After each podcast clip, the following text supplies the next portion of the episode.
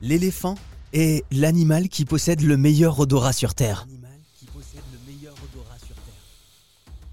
D'après de récentes études scientifiques, un éléphant disposerait d'un odorat 5 fois plus développé que celui d'un être humain et deux fois plus performant que celui d'un chien, près de 2000 récepteurs olfactifs. L'odorat a d'ailleurs un rôle essentiel, chez toutes les espèces animales. Et pour nous en parler, voici Gérard Brandt. Il est chercheur en neurosciences à l'université de Bourgogne-Franche-Comté. Il vient d'ailleurs de publier un livre sur le sujet, L'odorat des animaux. Alors, je viens de lire une récente étude sur l'odorat des chiens et l'explication du pourquoi certains chiens détesteraient certaines personnes euh, et leur grogne ou leur aboie ce serait lié apparemment à l'odeur corporelle de certaines personnes qui les replongent dans certains souvenirs parfois négatifs. C'est-à-dire que les animaux ont aussi euh, une puissante mémoire olfactive. Effectivement, pour que ce soit une modalité sensorielle efficiente, il faut aussi qu'il y ait la mémoire. Sinon, on ne sent, enfin, je veux dire, si euh, y a un prédateur et que l'animal n'est pas capable de mémoriser l'odeur de ce prédateur, euh, finalement, le système est peu efficace. Hein, vous comprenez.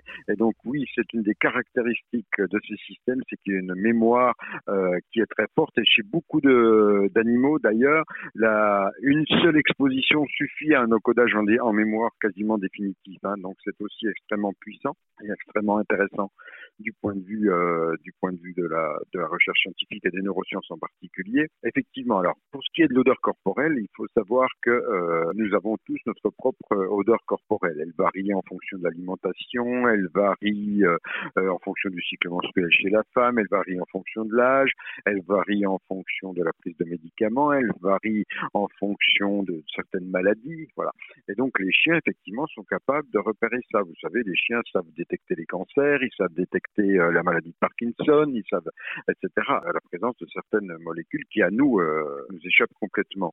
L'éléphant, par exemple, qui a un très bon odorat, du coup, puisque c'est celui qui a le meilleur odorat euh, chez les mammifères, il a aussi une très très bonne mémoire olfactive, et s'il a eu un problème relationnel avec un homme, hein, il peut, très longtemps après, à l'odeur, reconnaître cet homme et éventuellement l'attaquer. Oui, d'accord, donc une excellente mémoire olfactive. Du coup, on sait que c'est l'éléphant qui a la meilleure olfaction, le meilleur odorat.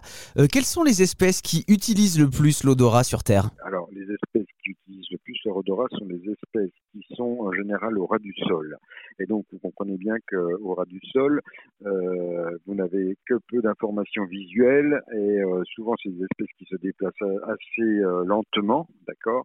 Et donc, qui ont besoin de ça et qui vont donc utiliser l'odorat, qui vont laisser des traces odorantes eux-mêmes, par exemple l'escargot, hein, qui va laisser des traces odorantes avec la trace de mucus, etc., et qui vont euh, euh, utiliser l'odorat parce que justement ils sont euh, relativement dépourvus pour utiliser les autres les autres modalités sensorielles.